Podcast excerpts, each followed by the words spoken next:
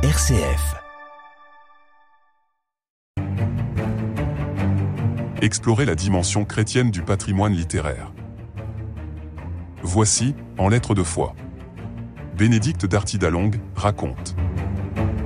Peut-on se convertir à moitié? Pour tâcher de répondre à cette question, je vais vous parler du roman Jules que j'ai publié en octobre 2022.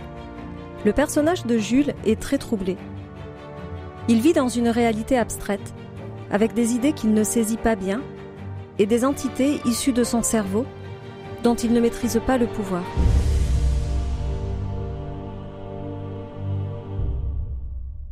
Baigné de culture catholique, il en a intégré et déformé les figures, sans pouvoir se tourner vers elles pour aller de l'avant.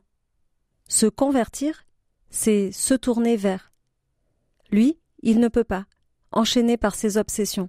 Tout d'abord, il est persuadé que sa mère Maria est morte et a été remplacée par une belle-mère qu'il déteste. Elle va arriver dans pas longtemps. Elle va arriver dans pas longtemps. Vous allez détester ça. Cette représentation tordue de la mère se superpose avec la figure maternelle de la Vierge Marie, et il ne peut se tourner vers celle-ci pour se consoler. De plus, son frère aîné Louis est mort avant sa naissance, et toute la vie de la famille est touchée par ce deuil impossible.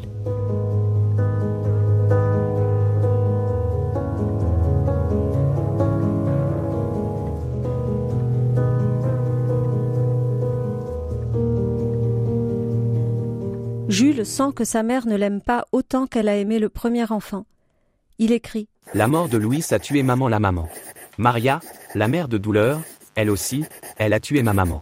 Au téléphone, il reproche à sa mère son chagrin et lui crie Marie n'est pas une pleureuse. Elle a accompagné son Jésus jusqu'au bout. Rappelle-toi ça. Marie aussi, elle a perdu son fils. Jules, pris par le manque d'amour maternel supposé, ne peut se convertir. Il rencontre une étudiante et la présence de Dieu ou de la religion dans leur vie est évoquée au début du récit. Mais ils sont jeunes, ils ne s'attardent pas. Jules est étudiant en histoire de l'art et travaille sur des statues d'églises abîmées et restaurées. Le travail n'avance pas, Jules a d'autres préoccupations.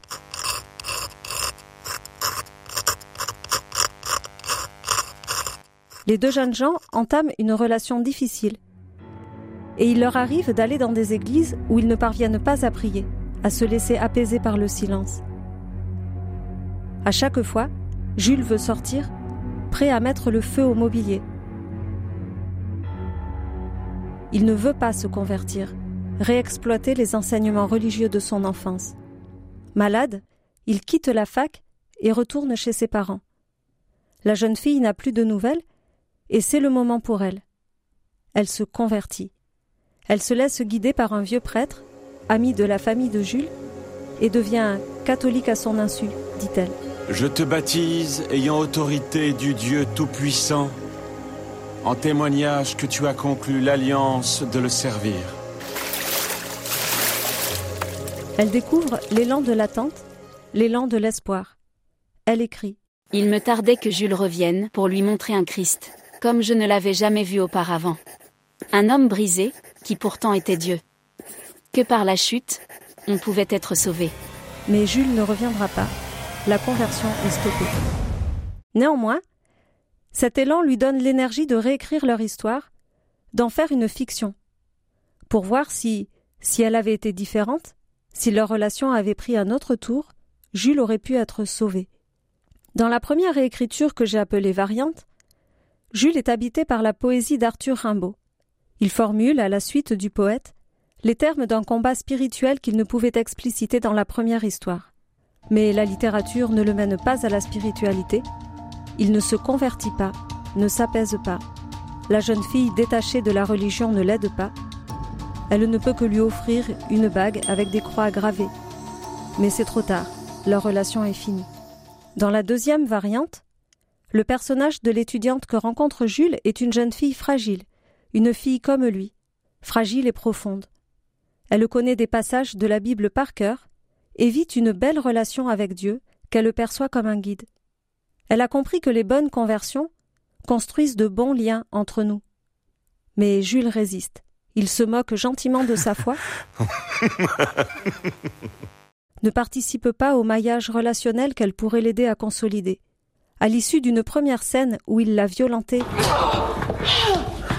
et d'une deuxième où il n'a que peu aidé à la sauver de la noyade, il comprend que quelque chose de concret le dépasse. Il demande à la jeune fille un pardon sincère, et elle pardonne. Leur relation devient par ce dépassement très profonde, inaltérable, qui reste intacte, même le roman une fois refermé. Jules n'aura pas l'humilité de le reconnaître, mais il est prêt à se convertir. Il fait une retraite dans une abbaye avec le vieux prêtre.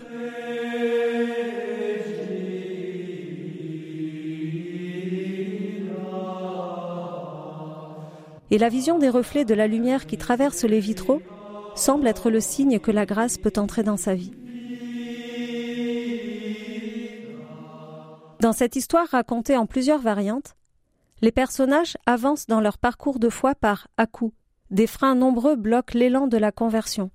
La légèreté de la jeunesse, un départ définitif, une maladie, une relation profondément altérée avec les parents, mais même si les étapes de la conversion ne sont pas fluides, il n'y a pas de recul sur le chemin vers Dieu. C'était en lettres de foi, avec Bénédicte d'Artidalongue.